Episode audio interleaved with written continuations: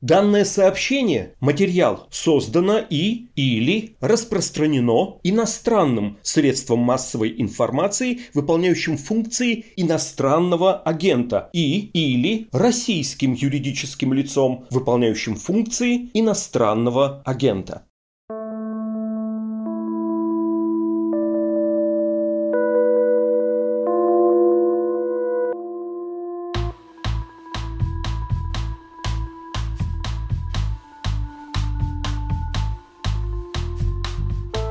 Привет, вы слушаете подкаст «Текст недели», посвященный наиболее заметным и интересным материалам, выходящим на «Медузе». Меня зовут Александр Филимонов, я работаю в новостной редакции.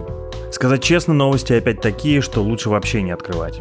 На прошлой неделе мы читали вам письма о репрессированных родственниках, ваших семьях, а на этой неделе Генпрокуратура потребовала ликвидировать правозащитный центр «Мемориал», ту самую организацию, благодаря которой сохраняется память о погибших в годы большого террора в СССР.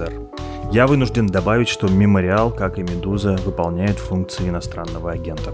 Еще одним иностранным агентом на неделе стал адвокат Иван Павлов наша каста становится все представительней и престижней. Это человек, который занимается самыми сложными уголовными делами по статьям о госизмене и шпионаже. В частности, он защищает нашего коллегу Ивана Сафронова, который уже больше года сидит в СИЗО по каким-то очень надуманным обвинениям ФСБ. Все хуже еще у так называемых экстремистов.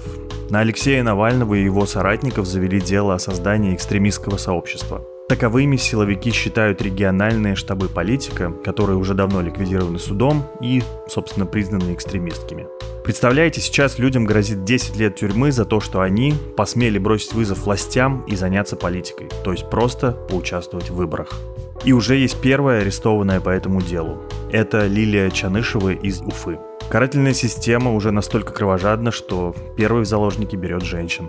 А вот в братской Белоруссии, помимо репрессий, еще и сильнейший миграционный кризис. На границе с Польшей скопились несколько тысяч нелегальных мигрантов с Ближнего Востока, которые прилетели в Минск как туристы, чтобы затем проследовать за лучшей долю в Европу. Ну и, разумеется, в это дело уже втягивают в Москву, которая якобы все это инспирировала. Так, стоп. Нужна все-таки какая-то разрядка, что-то доброе и воодушевляющее. Такая история есть, ее для нас написала журналистка Анна Черникова. Это рассказ о львенке по имени Симба. Он родился в неволе в Дагестане, над ним издевались, возили по пляжам, чтобы фотографировать за деньги с отдыхающими. Ему грозила смерть, но его спас и выходил ветеринар из Челябинска Карен Далакян. И не только спас, а даже вернул его на родину предков в Африку, провернув для этого целую спецоперацию. Сейчас об этом чудесном спасении Анна нам расскажет подробнее.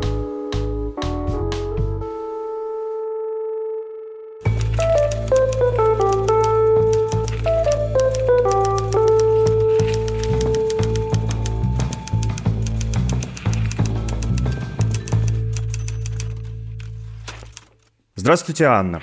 Здравствуйте, Александр. Спасибо, что вы откликнулись, и спасибо вам за эту историю. И, и ну, мне прежде всего интересно узнать, как вы лично узнали и заинтересовались этой историей. Я понимаю, что она, в общем-то, в какой-то момент была прям даже в федеральной повестке, потому что про нее рассказывали и Владимиру Путину на экологической конференции. И, в общем, журналисты довольно пристально следили, но как-то она потом не то чтобы была везде на первых полосах, что называется. Как вы пришли и заинтересовались? И вы как-то специально за этой темой следили? Может быть, вы знакомы с героями или еще что? Так вышло, что я действительно с первой секунды практически знала об этой истории, потому что я по профессиональным причинам довольно давно знакома с Юлией Агаевой, одной из главных участниц и локомотивом mm-hmm. всего, что произошло со Львом Симбой. Я работала в тревел-журналистике, в журналистике путешествий, и Юля, у которой туристическая компания, была одним из моих партнеров. В какой-то момент Юля рассказала о том, что помимо туристической деятельности у нее есть вот такое, ну не хобби, а вот такой образ жизни, помогать животным. Угу. Я была совершенно потрясена. Я знала уже истории нескольких животных из приюта Карена. И когда Юля мне позвонила с просьбой помочь организовать перевозку Симбы из э, еще тогда не Симбы, а неизвестного львенка угу. из Махачкалы в Москву. Я не удивилась, но с момента звонка за несколько дней до перевозки Симбы уже была погружена в эту историю. К сожалению, не смогла помочь своими контактами, но как-то эмоционально была уже вовлечена. В то же время, опять-таки, благодаря моей профессиональной деятельности, я была знакома с Кареном Далакяном, угу. с ветеринаром, также главный герой этой истории и многих других историй животных. Угу. Тоже так вышло, что по профессиональным вопросам я с ним общалась несколько раз, была совершенно потрясена этим человеком, потому что сочетание профессионализма, умение общаться на профессиональные, околопрофессиональные темы, человеческого подхода к животным и к людям меня тоже совершенно покорило. Поэтому, конечно же, когда началась история с альвенком, я уже следила во все глаза и слушала во все уши, потому что мне было очень интересно, важно. Ну и, конечно, я переживала невероятно, потому что я думаю, вы тоже видели эти кадры. Действительно, они даже по федеральным каналам проходили вот этого несчастного животного с э, умными, совершенно человеческими, как мне кажется, глазами или глазами взрослого, который все понимает, но не может себе помочь, угу. могли не тронуть. Да. Вы знаете, меня еще очень э, поражает география всей этой истории, да, вот, то есть львенка нашли в Дагестане, а потом увезли в Челябинск. Ну и, собственно, и сейчас он чудесным образом оказался вообще на своей исторической родине, хотя родился не на ней, в Танзании. Поскольку вы знакомы с главными героями, Кареном, у которого есть приют в Челябинске для диких животных, фонд «Спаси меня», и вы наверняка там были. Мне просто очень интересно понять, что это за место, что он из себя представляет, насколько он большой и много ли там содержится животных. Потому что, да, действительно, по всем рассказам складывается ощущение об этом человеке, что он какой-то, как доктор Айболит, он готов спасать вообще всех животных животных на свете и несется на край света вот из Челябинска в Дагестан, чтобы спасти львенка, про которого он ничего не знает. Да, действительно, очень хочется его называть доктором Айболитом, потому что он во многом похож. А, да, это огромный души человек и при этом невероятного профессионализма человек. Мне довелось побывать в приюте только недавно, вот, когда мы провожали Симбу в Танзанию из Челябинска. Я летала в Челябинск и как раз наконец своими глазами увидела, что такое этот приют угу. на улице Ферросплавной в Челябинске. Это бывшая часть территории промзоны, которую отдали Карену под его нужды. Небольшая площадь для того количества животных, которые там содержатся.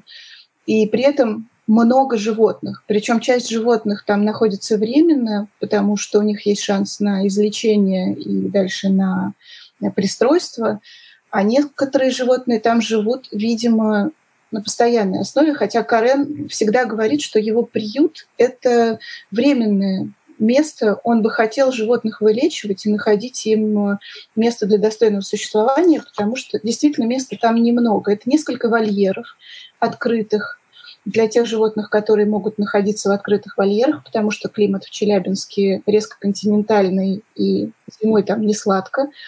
Да и в межсезонье не сладко, там очень сильно скачут температуры и давление. Угу. Для тех животных, кому холодно, в открытых вольерах сделана также утепленная часть вольера. И, а, наверное, главное, что в этом приюте я увидела, это людей, которые там работают. Потому что мне кажется, что вот эти все звери, которые попадают туда в тяжелейшем состоянии, выживают и дальше ведут какую-то прекрасную жизнь именно благодаря людям, которые окружают Карена. А, вот эти женщины и мужчины, мальчики и девочки, там люди совершенно разного возраста, многие на волонтерских началах, и все они так стараются помочь животным, это какая-то фантастика. Как они ищут способы погреть вольеры, когда наступает холод, как они рассказывают истории животных, как они переживают за каждого нового прибывающего к ним пациента. Это что-то невообразимое. И правда, вот знаете, говорят в каких-то ситуациях, что вот начинаешь верить в людей. Вот там не просто mm-hmm. начинаешь, а прямо веришь в людей, когда видишь вот этот приют. Вот за несколько дней до моего приезда в приют привезли медвежонка, девочку Соню, которая осталась без матери. Видимо, охотники убили ее мать. Она скиталась одна по лесу довольно долго. Ее привезли с чудовищными ранами на спине, даже вот когда я ее увидела, было еще не очень понятно, все ли в порядке или все-таки у нее есть проблемы. Но она сидела в таком закрытом помещении, ей пока нельзя в открытый вольер. Но уже она поднимала голову, ела рыбу и смотрела какими-то совершенно благодарными глазами. А сотрудники рассказывали, что вот ей уже лучше. Они так этому радовались, как, знаете, когда выздоравливает ребенок в семье. Абсолютно такое же отношение. Понятно.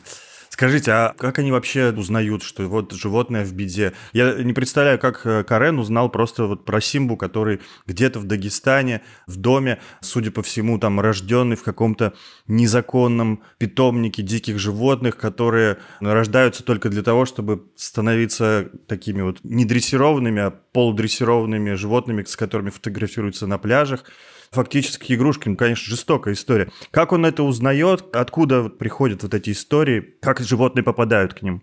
Сейчас, конечно, он уже слишком известен, чтобы не узнавать. То есть угу. к нему обращаются люди, потому что на Урале, за Уралом все знают Карена Далакяна как э, главного специалиста по диким животным. Да, у нас много ветеринаров, но не так много ветеринаров, которые умеют работать с дикими животными. Большинство работают с кошками, собаками, ну хорошо, с грызунами, иногда с птицами домашними, да, но так или иначе с теми, кто содержится дома.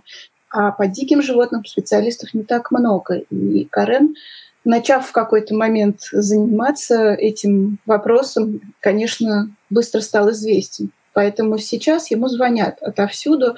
Так и было с Симбой, потому что тот питомник незаконный, тот подвал, откуда забирали Симбу, вышел на неких московских волонтеров попытка продать львенка. И именно через волонтеров позвонили Карену, потому что было известно, что он занимается uh-huh. такими животными. А, насколько я знаю, Первые истории, они случились э, внезапно, как это бывает часто в нашей жизни. Началось все довольно давно, больше 12 лет назад, когда к Карену попал тигренок. Это был тигренок, я вот не очень хорошо помню, из передвижного цирка или из зверинца какого-то такого временного. Но так или иначе тоже зверь-игрушка, тигренок Жорик, у которого началось страшное совершенно воспаление челюсти и морды из-за неправильного питания и ухода.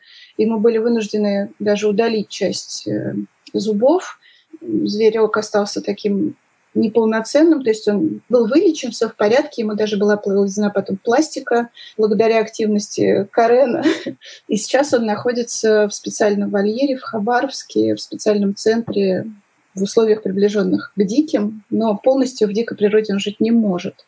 Ну вот эта история с тигренком Жориком, который тоже облетел все федеральные э, СМИ и был символом разных спортивных мероприятий, и деньги на него собирали по всему Уралу, а потом по всей России. Он был таким вот первым, наверное, э, известным воспитанником Карена. Ну а дальше просто сарафанное радио и славу. Нет ничего удивительного, что звонят ему. Пока вот я была у него в приюте несколько часов, ему позвонили со словами «Мы везем к вам лебедя». Не знаю никаких подробностей, что за лебеди, откуда, но вот к нему везут. Либо, когда невозможно привезти, обращаются, и он ищет возможность приехать, как это было с Симбой. Да, давайте вернемся к истории Симбы. Я так понимаю, вот у вас описана э, история, он родился в 19 году и, ну вот, собственно, стал такой игрушкой для фотографирования с отдыхающими. И, в общем-то, содержался в чудовищных условиях. Я так понимаю, что хозяева не предполагали, что он у них надолго задержится. Они там какую-то еще хотели реализовать плохую схему по продаже его на органы в Китай но вмешался ковид, границы закрылись, и они попытались, значит, его нелегально продать, да? Такая хронология примерно. Да, ну, дата рождения и обстоятельства, конечно, были установлены позднее, во время расследования, уже после того, как Карен забрал львенка и спас его жизнь фактически, потому что он был в ужасном состоянии. Но теперь мы знаем хронологию. В июне 2019 года родился Симба в незаконном питомнике, где рождаются львята, и затем их либо продают незаконно, для незаконного содержания в домах любителям экзотических кошек. У нас есть такие, угу. хоть это и противоречит законам. Либо для использования на пляжах. Я думаю, многие, кто бывал на Черноморском побережье и на Каспии, видели пляжных фотографов с разными животными, и с мартышками, и с э, крокодильчиками. Вот и с львятами там тоже ходят фотографы. Львят при этом, как правило, успокаивают транквилизаторами Это также способствует тому, что львята едят мало, растут не быстро, то есть теряют свою фотогеничность не быстро, что важно фотографам. Ну, а поскольку любое маленькое животное очень подвижное, естественно, львята, ну, все, у кого есть кошки или собаки, знают, когда они маленькие, они очень подвижны. Их таким образом усмиряют с помощью транквилизаторов, а также ломая им задние лапы. Вот это произошло с, э, с Симбой. Ему сломали задние лапы. И вот в таком состоянии он э, летом ходил с фотографом, то есть на руках фотографа по пляжам. Когда сезон закончился, ему стали искать владельцев, но так как он уже был не очень здоров, вот эти раны уже у него сильно, видимо, болели, то владельцы на постоянной основе, кто бы хотел такое животное содержать, не нашли. Поэтому были попытки пристроить его одни руки, в другие. Следствие проследило, как львенок перемещался. И в конце концов он вернулся в питомник. Вот в этом направлении расследование не пошло, но есть догадка, что ему предстояло уехать в Китай, причем, скорее всего, на органы. Действительно, китайская традиционная медицина очень любит использовать части диких животных и органы диких животных в своих целях, полагая, что это способствует потенции и многим другим важным факторам в человеческом здоровье. Поэтому тигры, львы, медведи это все э, мишени для китайской народной медицины.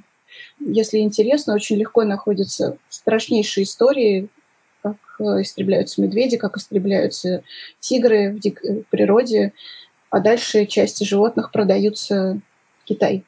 Так что Симбу ждала такая история, но ковид удивительным образом, страшный ковид спас Симбу, потому что границы закрылись, покупатель найден не был, а владельцам приюта, конечно, хотелось каким-то образом заработать деньги, но они же кормили иногда львенка. Правда, mm-hmm. мы знаем, кормили мясом прямо в упаковке, и курицей прямо в упаковке, поэтому в Симбе потом делали операцию за непроходимости кишечника, и в кишечнике нашли пластик, куски этих пищевых упаковок. То есть мы, видим, просто кидали упаковку еды из магазина, и ребенок что-то пытался есть.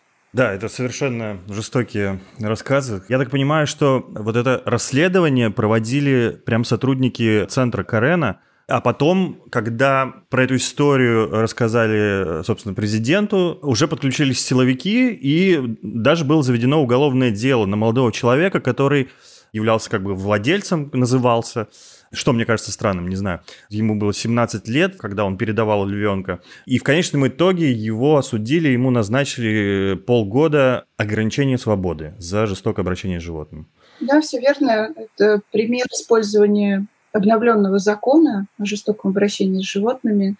Поправки в этот закон были внесены в 2018 году, и там появилось более жесткое наказание насколько я помню, до трех лет предусматривает статья, но вот здесь полгода ограничения свободы. Естественно, велось следствие после того, как Юлия Агаева при поддержке юристов-волонтеров фонда написала заявление Следственный комитет. Да, следственный, ну, чтобы инициировать расследование. А сначала не представители фонда, а тоже волонтеры фонда. На самом деле у фонда очень много помощников, и это тоже очень радует. И это и профессиональные юристы, и профессиональные экономисты, много разных людей.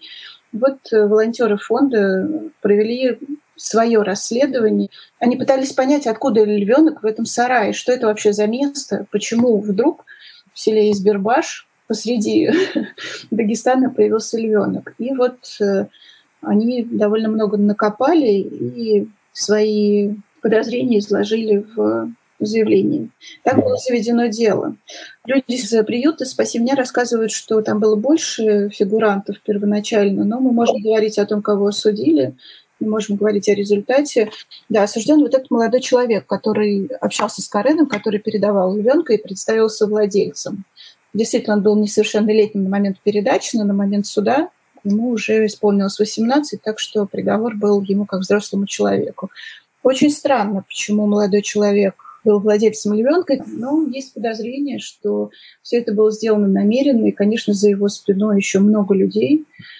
Точно так же, как есть подозрение, что в подвале этого дома еще много львят. Но никаких законных возможностей проверить это нету, да? Наверное, они есть, но, наверное, кто-то не хочет это делать.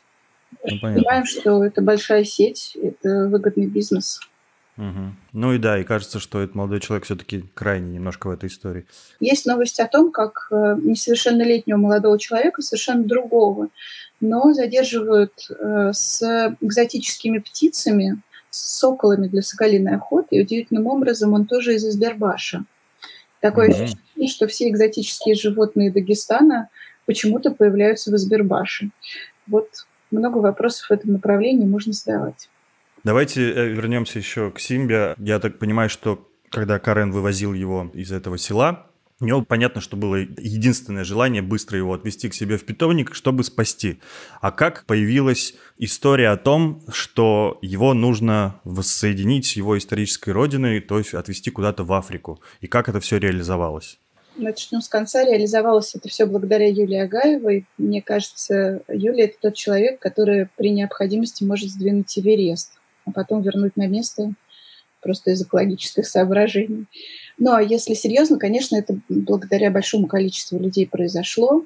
Сама идея отвезти Симбу в Танзанию, по словам Юлии Карен, возникла довольно быстро. Во-первых, было понятно, что э, Симбе нельзя оставаться в Челябинске, потому что климат Челябинска совершенно не подходит льву, и потому что никаких э, возможностей содержать льва у Карена, у приюта не было и нет льву требуется большая территория для того, чтобы полноценно жить, активно бегать, прыгать. А Симба, как мы знаем, практически полностью восстановился, он встал на лапы, у него срослись переломы, так что он любит прыгать, скакать, вставать на задние лапы, тянуть спину. В Челябинске нет возможности сделать ему вольер такого размера, который ему нужен. Ну и плюс холод.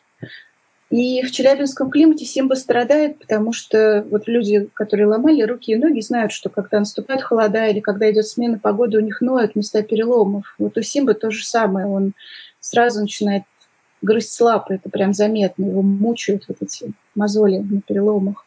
Поэтому э, Карен и все, кто был заинтересован в счастливом исходе судьбы Симбы, начали искать какие-то варианты, куда его отвезти. Сначала, естественно, изучили все возможности в России. Но, во-первых, в России не так много мест с подходящим климатом. Во-вторых, не так много мест, где есть достойные условия. В зоопарках львы везде есть, и они обзаводятся потомством, то есть им не требуется кто-то еще. Но и не очень хотелось, чтобы Симба, пострадавший уже сильно от людей, становился снова игрушкой зоопарк – это все-таки такое спорное место. Есть парк львов Тайган в Крыму, где хорошие климатические условия для львов и созданы хорошие условия для жизни львов фактически в живой природе. Львы там живут прайдом, и посетители просто издалека наблюдают за жизнью животных. Но здесь влияло слово «прайд», поскольку львы существуют там по законам дикой природы, был очень большой риск, что львы не примут Симбу из-за того, что все-таки он немного прихрамывает на одну лапу, из-за того, что он слишком одомашенный. Ну, так вышло, что он уже рос среди людей, сначала среди очень злых, потом среди очень добрых, но он любит людей, он доверяет людям, и с этой точки зрения он бы совершенно не влился в прайд. Его бы разорвали просто самцы в прайде. Это очень опасно. Ну и, соответственно, выбора не оставалось. Нужно было искать варианты вне России. И так возникла Африка, генетическая родина. Ну а дальше было большое исследование, опять-таки, волонтеров фонда. Было выбрано 13 национальных парков и приютов, которые были готовы принять Симбу, но волонтеры и Юля, и Карен проверяли, насколько эти центры, парки, приюты подходят потому что, к сожалению, люди везде люди, и даже заявляя о благих намерениях, не всегда люди их преследуют. Поэтому не было гарантии, что Симбу хотят взять для его радости, для его здоровья и счастья. И вот mm-hmm. после долгих-долгих проверок была выбрана Танзания, был выбран вот этот вот центр, где он сейчас находится. Там нет посетителей, то есть Симба живет в большом вольере, но к нему не приходят регулярные люди, чтобы потыкать пальцем. Там научный центр, изучают повадки животных. Но никаких экспериментов не делают, естественно, над животными. Это именно изучение возможности реинтродукции животных, то есть изучение того, как людям взаимодействовать с живой природой на благо природы. И вот в таком месте находится Симба. Понятно. А скажите, вот вы упомянули, что перед отправкой как раз были в Челябинске. Собственно, интересен сам процесс вот этой спецоперации по транспортировке Симбы. И с ним еще поехала Леопард Ева, которая тоже находилась в приюте у Карена. Вы же наблюдали это своими глазами, как это все происходило, вот эта спецоперация по транспортировке животных? Да, да, вы знаете, это было двое суток, мне кажется, без сна, потому что Действительно, каждую минуту происходило что-то. Это очень правильное слово спецоперация. И, с одной стороны, каждую минуту казалось, что ну вот все не получается. А потом в следующую секунду мы начинали верить, что все-таки Симба улетит в Танзанию. Леопард Ева, нужно тут немножко пояснить, это тоже воспитанница приюта Карена. Она попала в Карена совсем маленькой. Она родилась в передвижном цирке, и ее мама в силу каких-то природных причин не взлюбила двух детенышей, которые у нее родились, и одного она э, уничтожила, а второго, Еву, у нее успели забрать. Ева выжила, но дальше ее выкармливали в приюте «Спаси меня», потому что она нуждалась в молоке. Но Карен принял решение выращивать ее дикой. То есть он ее не одомашивал, он ограничил круг ее общения двумя сотрудниками приюта, собственно, он сам и его сын. И Ева, она такая дикая девочка. Она не любит людей, она так страшно блестит глазами, если подходишь к клетке. Ну, это довольно интересное зрелище. Зверь в дикой природе, он, конечно, прекрасен. Вот они летели вместе с Симбой. Для каждого из них была изготовлена клетка. Клетка Евы была преимущественно закрытая с минимальным количеством щелей, чтобы она не видела людей и, опять же, меньше нервничала. Ну и поскольку леопард это все-таки животное не очень крупное, то ее клетка была просто внесена на борт самолета через дверь установлена и закреплена. А летели они прямо в салоне, да? Они летели в салоне. Это частный борт, частная авиакомпания из Вильнюса, класс Джет, которая согласилась на всю эту историю. Тоже удивительно. Кресла в салоне были сдвинуты, самолет в компоновке бизнес-класс, то есть по два кресла в ряду. А кресла в салоне, если кто-то не знает, наверняка не обращали внимания, все кресла в салоне стоят на таких рельсах, и они подвижны. Соответственно, все кресла можно сдвинуть вплотную друг к другу так, что спереди или сзади в салоне образуется место. И вот э, на одном ряду были сдвинуты кресла и сделано место для клетки Евы. Клетка фиксировалась также в этих э, пазах рельсах, и Еву посадили в э, приюте в клетку и в клетке внесли в салон. С Симбой все было гораздо сложнее, потому что Симба сейчас весит 124 килограмма, и клетка его такого размера, что просто не может быть внесена в дверь самолета, она не проходит. Поэтому для всей спецоперации было сделано две клетки. В одну клетку Симбу посадили, чтобы привезти из приюта в аэропорт. В этой клетке он вкатился в здание аэропорта, попозировал всем фотожурналистам и журналистам, улыбался на камеру, дал интервью. После этого его усыпили на время и на мягких носилках внесли в салон самолета. Он крепко спал, похрапывал, а несколько человек его подняли по трапу и внесли в салон самолета. И занесли в специальную клетку уже внутри салона. Эта клетка была собрана накануне, внесена частями на борт, на борту собрано, конструировалось по специальному тех заданию авиакомпании со всеми тех условиями, которые выдали авиационные власти. Там все было очень непросто, спецматериалы, вес, способы фиксации этой клетки. Ну, в общем, вот в эту клетку поместили Симбу. Дальше уже в полете он проснулся, его в полете кормили, он прекрасно поел индейки. А когда самолет прилетел в Танзанию, в Килиманджаро, снова пришлось его усыпить и также на мягких носилках выгрузить и загрузить в клетку для перевозки уже к месту проживания. Понятно.